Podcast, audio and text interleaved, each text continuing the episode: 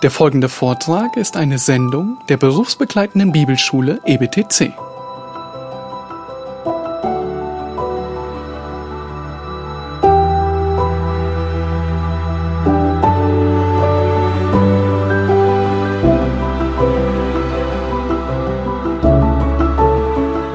Und der Mensch spricht, errette mich. Das heißt, er erhofft sich von dem Götzen, dass er irgendeinen Mangel zudeckt, den der Götze nicht zudecken kann.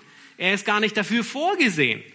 Das Holz ist gegeben, um mir Wärme zu spenden, nicht um mich zu erretten. Ist es nicht verrückt? Man sucht Erfüllung in Dingen, die nie gedacht sind, Erfüllung zu finden. Und wisst ihr, was noch verrückter ist? Der nächste Vers. Der Mensch merkt diesen widersprüchlichen Irrsinn überhaupt nicht. Schaut euch Vers 18 und 19 an.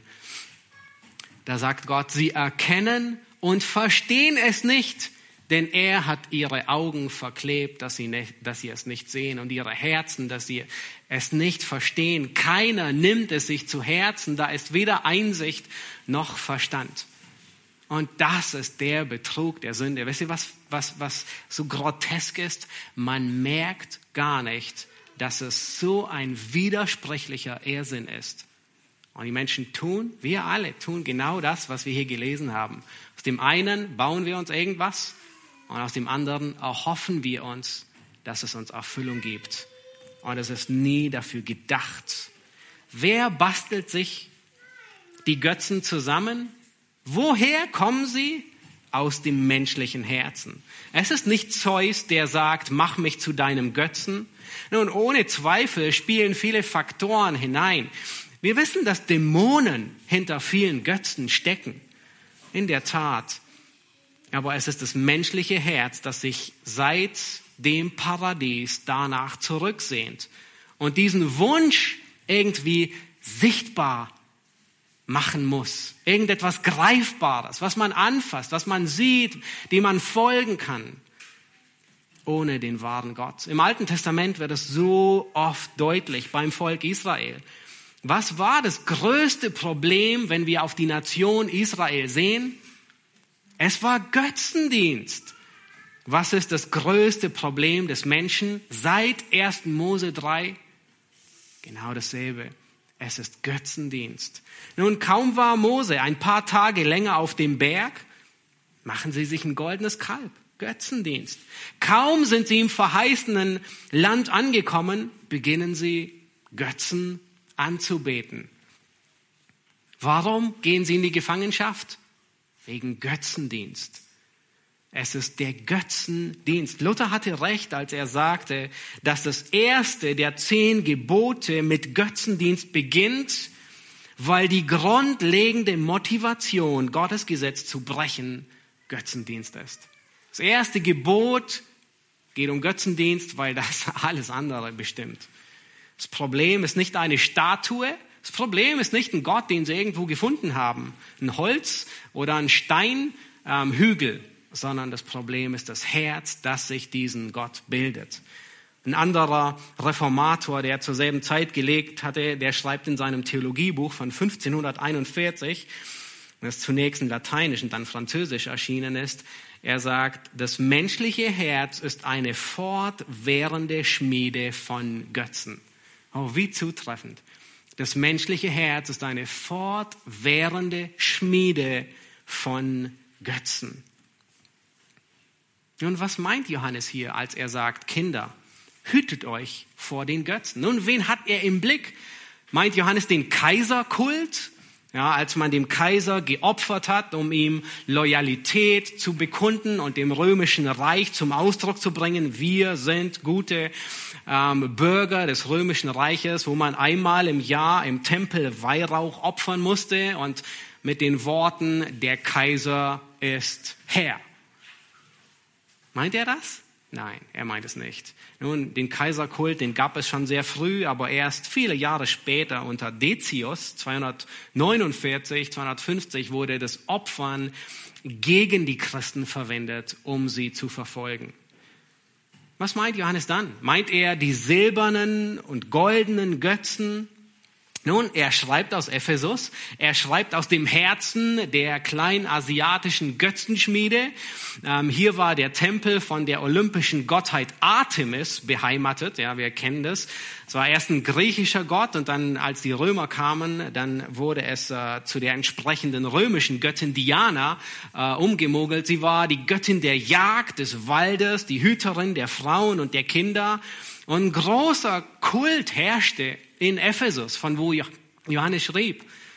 Aber sprach Johannes von, von diesem Götzenkult? Nein, er spricht nicht davon. Johannes warnt nicht vor einem spezifischen Kult. Waren die Gläubigen irgendwie in Gefahr, dass sie zurückgehen zu, zur Diana, zu dem Kult dort und sich vor einer silbernen oder goldenen Statue niederwerfen? Nicht wirklich. Es wird in keinem Buch ähm, des Neuen Testaments erwähnt. Später in der Offenbarung wird noch erwähnt, dass sie Götzenopfer betreiben. Aber es sind mehr Kompromisse, die sie eingehen. Nicht, dass sie sich irgendwie niederbeugen vor einer Statue. Sehr wahrscheinlich hatte er nicht die toten Götzen. Aber was Johannes hier meint, ist ein Götze. Er kann so unterschiedliche Form annehmen, dass man sie gar nicht aufzuzählen mag. Nun, Johannes, er nennt uns drei Bereiche. Wir sind die schon durchgegangen im ersten Johannesbrief. Schlag bitte 1. Johannes Kapitel 2, Vers 15 bis 17 auf. Ich hatte schon angedeutet, dass wir uns diesen, diesen Abschnitt noch ein bisschen genauer ansehen. Und hier beschreibt Johannes drei Bereiche von Götzendienst. In 1. Johannes Kapitel 2 ab Vers 15 bis 17, da sagt er, habt nicht lieb die Welt, noch was in der Welt ist. Wenn jemand die Welt lieb hat, so ist die Liebe des Vaters nicht in ihm. Denn alles, was in der Welt ist, die Fleischeslust, die Augenlust und der Hochmut des Lebens, ist nicht von dem Vater, sondern von der Welt. Und die Welt vergeht und ihre Lust, Wer aber den Willen Gottes tut, der bleibt in Ewigkeit. Nun, wie sehen falsche Götzen aus? Die alten Heiden, die hatten früher für fast alles und jeden einen Gott. Sie hatten einen Gott für Arbeit, sie hatten einen Gott für Regen, sie hatten einen Gott für Ernte, sie hatten einen Gott für Krieg, sie hatten einen Gott für Liebe und Fruchtbarkeit, einen Gott fürs Totenreich, mein für, für fast alles. Und nur weil wir in einer fortgeschrittenen technischen Zeit leben, bedeutet es nicht, dass es keine Götzen mehr gibt. Es gibt sie immer noch. Die Form hat sich geändert. Und die Art und Weise der Anbetung hat sich geändert. Heute gibt man meistens nicht einen Tempel, man bleibt zu Hause. Und dennoch ist die menschliche Götzenfabrik dieselbe geblieben. Johannes, er nennt hier drei Bereiche. Er nennt Fleischeslust, das heißt wörtlich die Begierde des Fleisches, die ist gleich geblieben. Er nennt die Augenlust, die Begierden der Augen, sie ist gleich geblieben und der Hochmut des Lebens, der ist genauso gleich geblieben. Menschen sind heute genauso auf der Suche nach emotionaler Erfüllung wie damals. Viele suchen in Beziehung ihre Erfüllung, ihre Hoffnung in einer Beziehung, ihre Anerkennung in einer Beziehung, den Sinn des Lebens in einer Beziehung. Sie streben danach, geliebt und angenommen zu werden. Nun ist nichts Verkehrtes daran, aber das ist ihr Hauptziel. Sie wünschen sich so sehr die Zuneigung eines Ehepartners, dass sie sogar sündigen, wenn sie die nicht bekommen. Menschen sind immer noch auf der Suche nach materieller Erfüllung. Nun, der Wunsch nach Gütern, die mir Freude und Erfüllung geben, nun, die Zeit kommt, wo wir das bei den Kindern jetzt besonders sehen, in der Vorweihnachtszeit. Und dann kommt Weihnachten und äh, ähm, es ist kein drei Tage Fieber, aber eine drei Tage Freude. Die ist dann schnell verflogen, wenn sie die Geschenke ausgepackt haben, die sie bekommen haben und sie landen in der Kiste mit allen anderen Spielzeugen. Nun, manchmal kann der Hype auch ein bisschen länger dauern wie drei Tage. Ist dann äh, sieben Tage Fieber, aber das ist, was, was wir sehen. Und manchmal kaufen wir Dinge, weil es uns einfach Spaß macht, die auszupacken. Ist nicht so? Oder den Lieferstatus zu verfolgen. Ich habe nun etwas, was ich vorher nicht hatte. Und damit ist mein Mangel, den ich vorher hatte, zugedeckt. Nun, das nennt die Bibel Habsucht. Und das Wort trifft den Nagel auf den Kopf. Ich habe euch vorhin im Sündenkatalog, den wir durchgegangen sind, in Epheser und im Kolosserbrief, eine Sünde unterschlagen, weil ich sie jetzt aufgreifen wollte. Nun, Götzendienst wurde vorher auch genannt, aber sowohl in Epheser wie auch im Kolosserbrief, da wird zweimal gesagt, da wird zweimal von Habsucht gesprochen, die Götzendienst ist. Erinnert ihr euch? Epheser 5, das sollt ihr wissen, dass kein Unzüchtiger oder Unreiner äh, äh, oder Habsüchtiger, der ein Götzendiener ist, ein Erbteil im Reich des Christus und Gottes hat. Nun, materielle Dinge, von denen versprichst du dir, dass sie den Mangel zudecken, den das Paradies hinterlassen hat. Erfüllung und Freude, dass sie Glück und Befriedigung und Geborgenheit geben. Nun, warum wird Götzendienst und Habsucht als gleich angesehen. Ich habe mir tatsächlich erlaubt, äh, zwei griechische Worte einzublenden, einfach weil ich dermaßen begeistert war, das zu sehen und ich dachte, das müsst ihr auch alle sehen. Nun, das griechische Wort für Habsucht ist Pleonexia. Ja, also, müsst ihr euch nicht merken, es ist vollkommen irrelevant. Aber es, es, es kommt von dem Wort ähm, pleroo, das heißt erfüllen, ja, zufrieden sein, voll machen.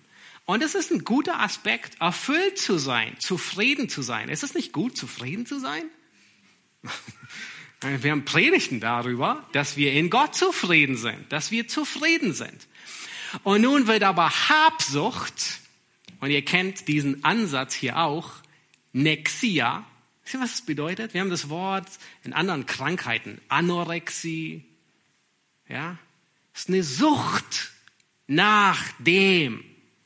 Und genau das ist, was Habsucht ist. Es ist eine Sucht nach Erfüllung. Es ist eine Sucht, zufrieden gestillt zu sein. Es ist eine Sucht nach Zufriedenheit, es ist eine Sucht nach Erfüllung. Uns wird überall im Neuen Testament mit Habsucht oder Habgier bezeichnet. Nun, erfüllt zu sein ist nicht verkehrt, aber wenn das zu einer Sucht wird, die mein ganzes Leben bestimmt, dann ist es ein Götze. Das ist ein Götze. Das ist, was das Neue Testament lehrt. Und Johannes, der sagt, Menschen sind immer noch auf der Suche nach intellektueller Erfüllung, dem, dem Hochmut des Lebens, nach Erfolg, nach Macht, nach Einfluss. Ähm, die Frage nach dem Sinn, ja, wer bin ich, die dann sehr gerne in der ähm, Spiritualität endet. All das, was meinem Stolz und meinen Übermut dünkt. Erinnert ihr euch noch zurück an die Stelle aus Jesaja, da werden zwei Gegenstände genannt, die zum Götten, Götzen verarbeitet werden. Welche waren die? Holz und Gold. Nun, zwei Gegenstände, die an und für sich schlecht sind. Oh nein, die sind nicht schlecht. Holz und Gold. Holz an und für sich ist gut, es ist ein Baustoff, es ist Brennholz, nützlich. Gold ist an und für sich gut. Beide wurden sogar ähm, für den Tempeldienst genutzt, für den Gottesdienst im Tempel. Beide hat Gott gegeben und wisst ihr was Tragisches? Beide können für Götzendienst missbraucht werden. Nun, in deinem Leben können Dinge zu Götzen werden, die an und für sich gut sind. sind Dinge, die nicht sündig sind an, an und für sich, aber sie können zur Sünde werden. In 1. Korinther 10, Vers 7, da nennt Paulus drei Dinge, als er über die Israeliten spricht, die Götzendienst in der Wüstenwanderung äh, äh, getrieben haben. Und er nennt drei Dinge. Er nennt Essen, Trinken, Vergnügen. Nun, an und für sich es ist nicht falsch, sind es keine sündigen Dinge zu essen und zu trinken und Spaß zu haben oder sich zu vergnügen. Der Unterschied ist aber, ob du diese Dinge als von Gott genießt und als Segen genießt oder ob diese Dinge dein Leben bestimmen und sich alles darum dreht. Willst du diese Dinge ohne Gott genießen? Nun, dann ist es ein Götze. Willst du diese Dinge nur für dich genießen? Nun, dann ist es ebenfalls ein Götze. Gute Dinge sind, sind nicht sündig, sie sind nicht verkehrt, aber sie können dich abhalten, wichtigere Dinge zu tun. Nun, einen guten Film am Abend zu genießen, ähm, sich daran zu erfreuen, ist nicht verkehrt. Aber wenn das die Regel wird, wenn es dein Leben bestimmt, wenn sich alles nur noch um Serien dreht, dann bist du davon vereinnahmt. Wenn du über nichts anderes redest, als über, äh, außer im Gottesdienst natürlich, als über Serien, wenn sie dich abhalten, Dinge zu tun, die wichtiger sind, wenn sie dich vom Gottesdienst abhalten, nicht nur von Sonntagmorgen, ich meine, das fällt ja auf, wenn einer nicht da ist, aber ähm, von der stillen Zeit, von der Andacht, anderen zu dienen. Nun, dann ist aus dem Genuss ein Götze geworden. Dann ist diese Wendung eingetreten. Du kannst gute Dinge, die Gott gibt, zu Götzen missbrauchen, wenn du aus dem Erfüllung erwartest. Nun, oft denken wir, Götzen sind böse, nicht? Irgendwie, ähm, aber das ist nie der Fall. Dinge sind an und für sich gut. Sport ist an und für sich gut. Aber es kann zum Götzen entarten. Essen ist an und für sich gut. Und wir, wir müssen essen. Wir genießen das Essen. Aber wenn sich alles nur noch darum dreht, was du isst, wie oft du isst, was du nicht isst, und es deine bestimmende Religion des Tages wird, dann kann es zum Götzen werden. Gesundheit ist gut. Ja, ist gut, gesund zu sein, aber sie kann zum Götzen werden, wenn sich plötzlich alles um die Gesundheit dreht. Und wenn du dir Erfüllung und Hoffnung davon versprichst, und Kinder, auch wenn wir sie vorhin gesegnet haben, besonders die Eltern, Kinder sind eine Gabe Gottes. Und sie können tatsächlich in kleine Götzen verwandelt werden, wenn der ganze Fokus auf ihnen liegt wenn du erwartest, dass sie deinem, deinem Leben Sinn geben. Nun, Romantik und Liebe und Ehe ist eine Gabe Gottes. Und sie kann zum Götzen werden, wenn du willens bist zu sündigen. Wenn du dir versprichst, dein Glück darin zu finden. Wenn du erwartest, dass die Beziehung all deine Sehnsüchte und Wünsche stillt. Nun, die Götzen müssen wir auf der Hut sein. Der Allerschlimmste ist, der größte von allen ist das Ich selbst, vor dem wir auf der Hut sein müssen. Nun, in gewisser Weise kann alles zum Götzen werden, jeder Wunsch meines Herzens, weil dein Herz kann sich an alles binden und du dir, versprichst dir Erfüllung davon. Aber im Kern haben alle Götzen etwas gleich. Sie versprechen Erfüllung. Sie versprechen Freude und Glück. Sie versprechen Zufriedenheit, dass du zufrieden bist. Ohne Gott. Götzen, sie rauben deine Energie. Sie rauben deine Aufmerksamkeit. Sie, alle Gedanken kreisen nur noch über diesen Platz der Anbetung in deinem Leben, von morgens bis abends. Sie verschlingen deine Zeit und dein Geld. Und Götzen lenken dich von der wahren Anbetung Gottes ab. Sie halten dich ab, Dinge zu tun, die Gott will, dass du sie tust. Nun, es gibt ein paar einfache Fragen, die dir helfen können beim Unterscheiden, ob sich Dinge in deinem Leben zu einem Götzen entwickelt haben. Nun, woran kannst du unterscheiden, dass Dinge vielleicht schon zum Götzen geworden sind. Stell dir die Frage, mache ich meine Erfüllung abhängig von diesem oder jenem? Was geschieht, wenn das nicht zutrifft? Wenn, das, wenn du das nicht bekommst? Bist du am Boden zerstört? Bringt es dein ganzes, deinen ganzen Tag durcheinander? Sündigst du sogar aus Reaktion? Stell dir die Frage, Genieße ich das ein oder andere und preise Gott dafür? Oder will ich es nur für mich haben? Stell dir die Frage, raubt dies oder jenes meine Aufmerksamkeit, meine Zeit, mein Geld? Nun, wenn du in der letzten Woche mehr Zeit auf YouTube verbracht hast, um dir Spielzeuge anzusehen, alle möglichen Tests über irgendetwas, ja, die Features, sind sie wirklich so toll? Welches Produkt ist, ist wirklich das Bessere? Wenn du mehr Zeit dort wie mit Gott verbracht hast, dann deutet es an, dass ein Götze Wurzel schlagen will in deinem Leben. Stell dir die Frage, lenkt mich dies oder jenes ab von den wirklich wichtigen Dingen?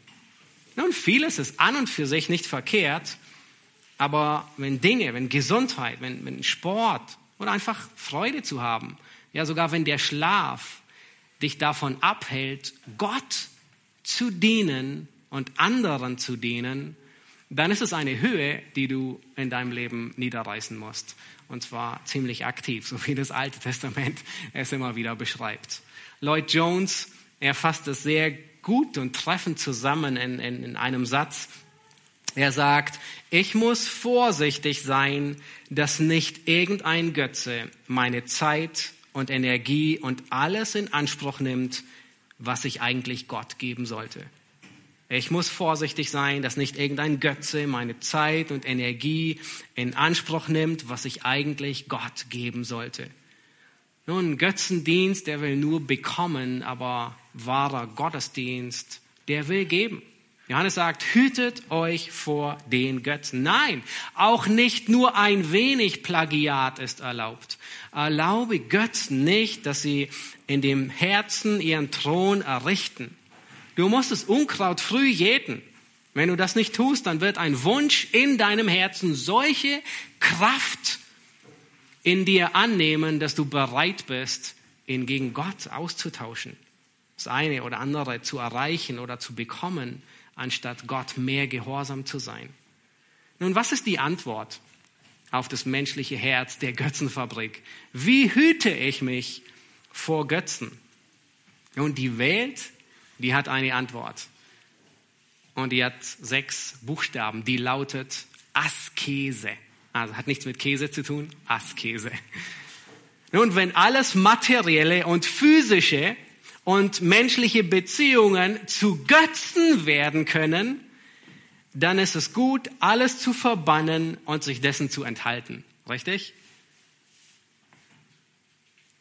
Ah. Leider ist das der menschliche Versuch, Herzensprobleme anzugehen.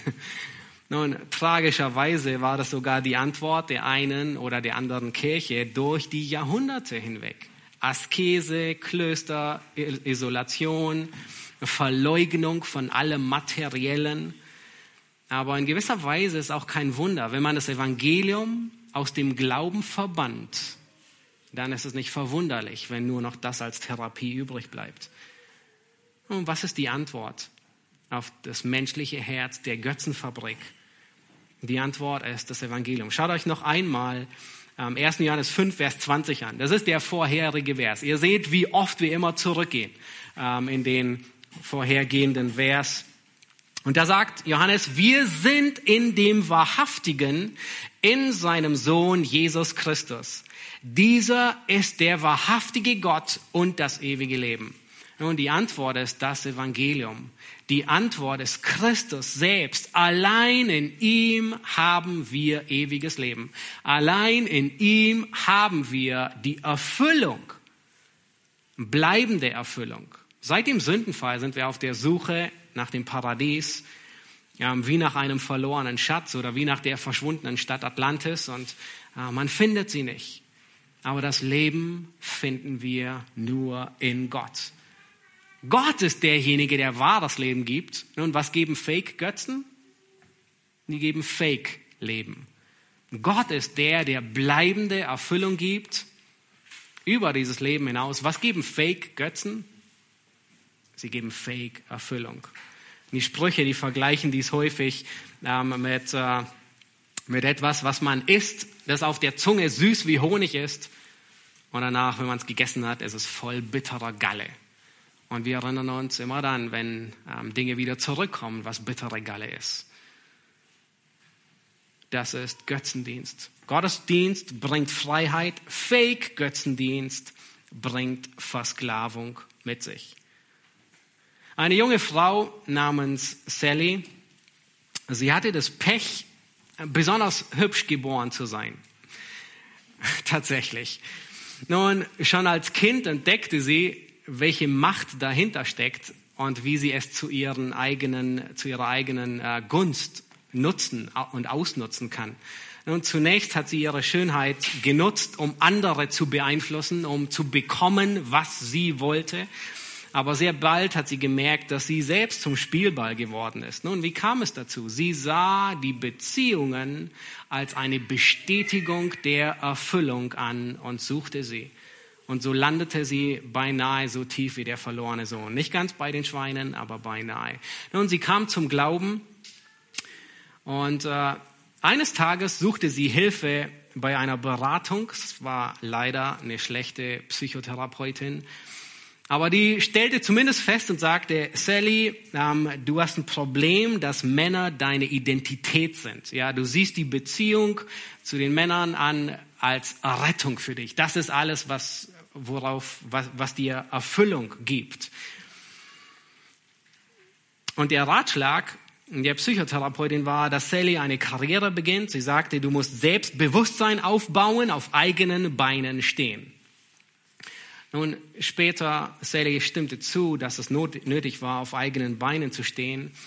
Aber irgendwie dachte sie, nee, das mit dem Selbstbewusstsein passt nicht so ganz. Nun, glücklicherweise kam sie ins Gespräch mit ihrem Pastor und sie verstand auf einmal, was wirklich das Problem war. Und sie stellte fest, dass der Ratschlag, den sie vorher hatte, und der Psychotherapie, dass es einfach nur ein Austausch von Götzen gewesen wäre. Einfach nur ein Austausch von Götzen der Beziehung und den Götzen der Karriere. Es ist einfach nur ein Wechsel. Ja? Man tauscht Götzen aus. Und das ist in vielerlei Hinsicht so, wenn man Süchte austauscht. Ja? Der eine ist süchtig von dem einen und die Art und Weise, wie man die Sucht loskriegt, ist sie nur zu ersetzen durch ein anderes Problem aber sie wollte frei werden und sie wurde es. Und ihr Pastor, er berichtet darüber. Er sagt, Kolosser 3, Vers 1 bis 4, half ihr zu verstehen, wo ihre Hilfe ist. Und dort heißt es, ihr seid gestorben und euer Leben ist verborgen mit dem Christus in Gott.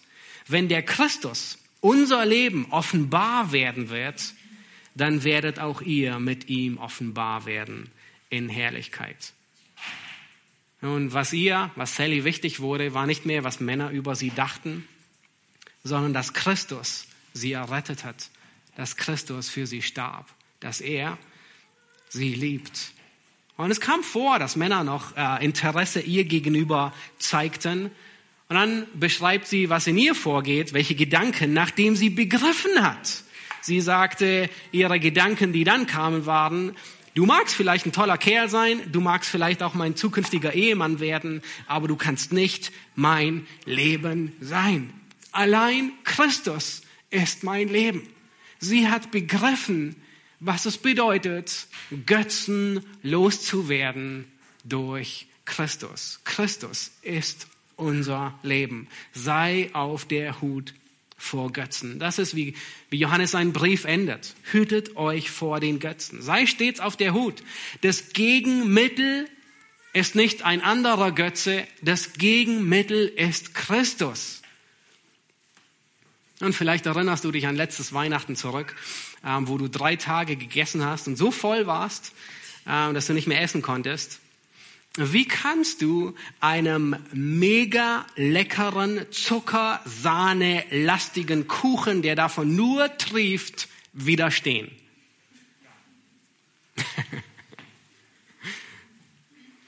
Nun, nicht, indem du hungernd vor dem Kuchen stehst und sabberst und denkst, ich darf nicht davon essen, ich darf nicht davon essen, sondern indem du satt bist. Hast du schon mal erlebt?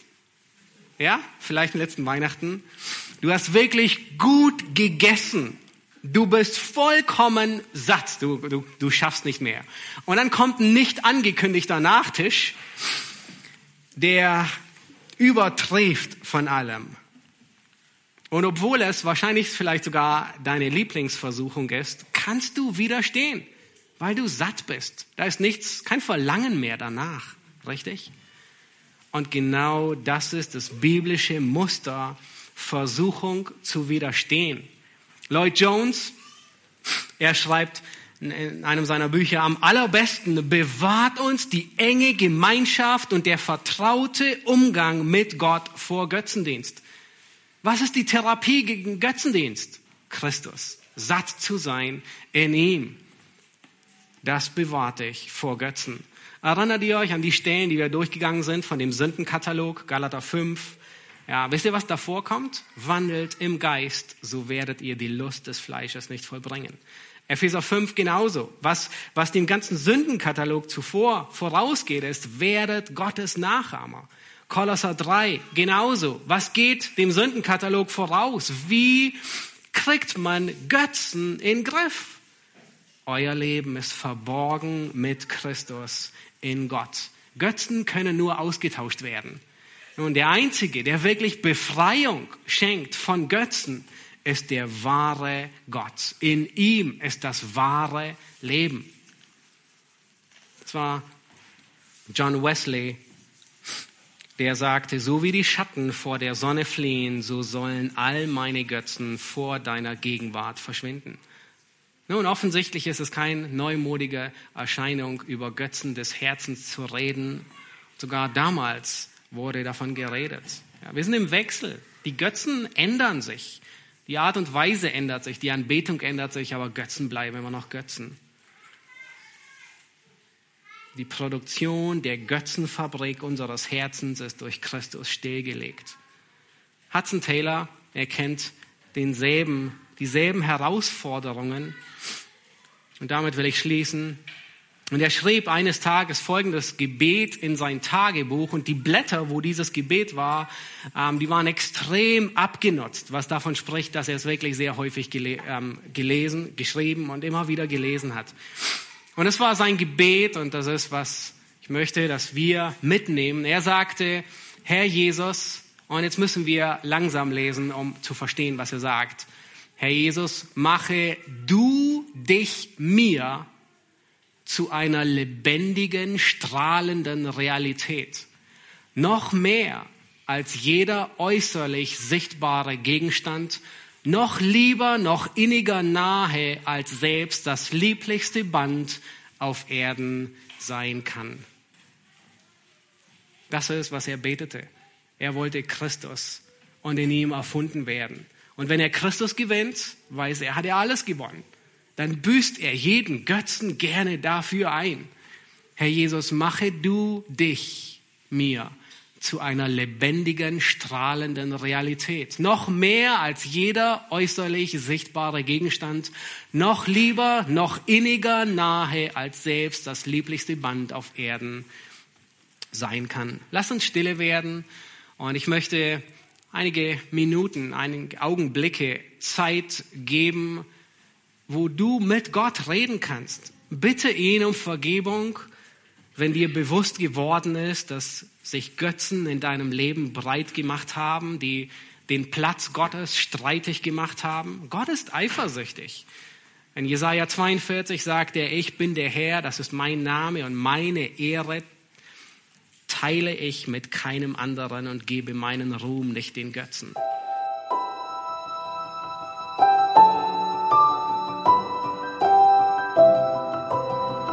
Diese Sendung war von der berufsbegleitenden Bibelschule EBTC.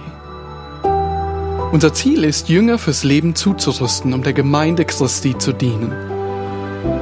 Weitere Beiträge, Bücher und Informationen findest du auf ebtc.org.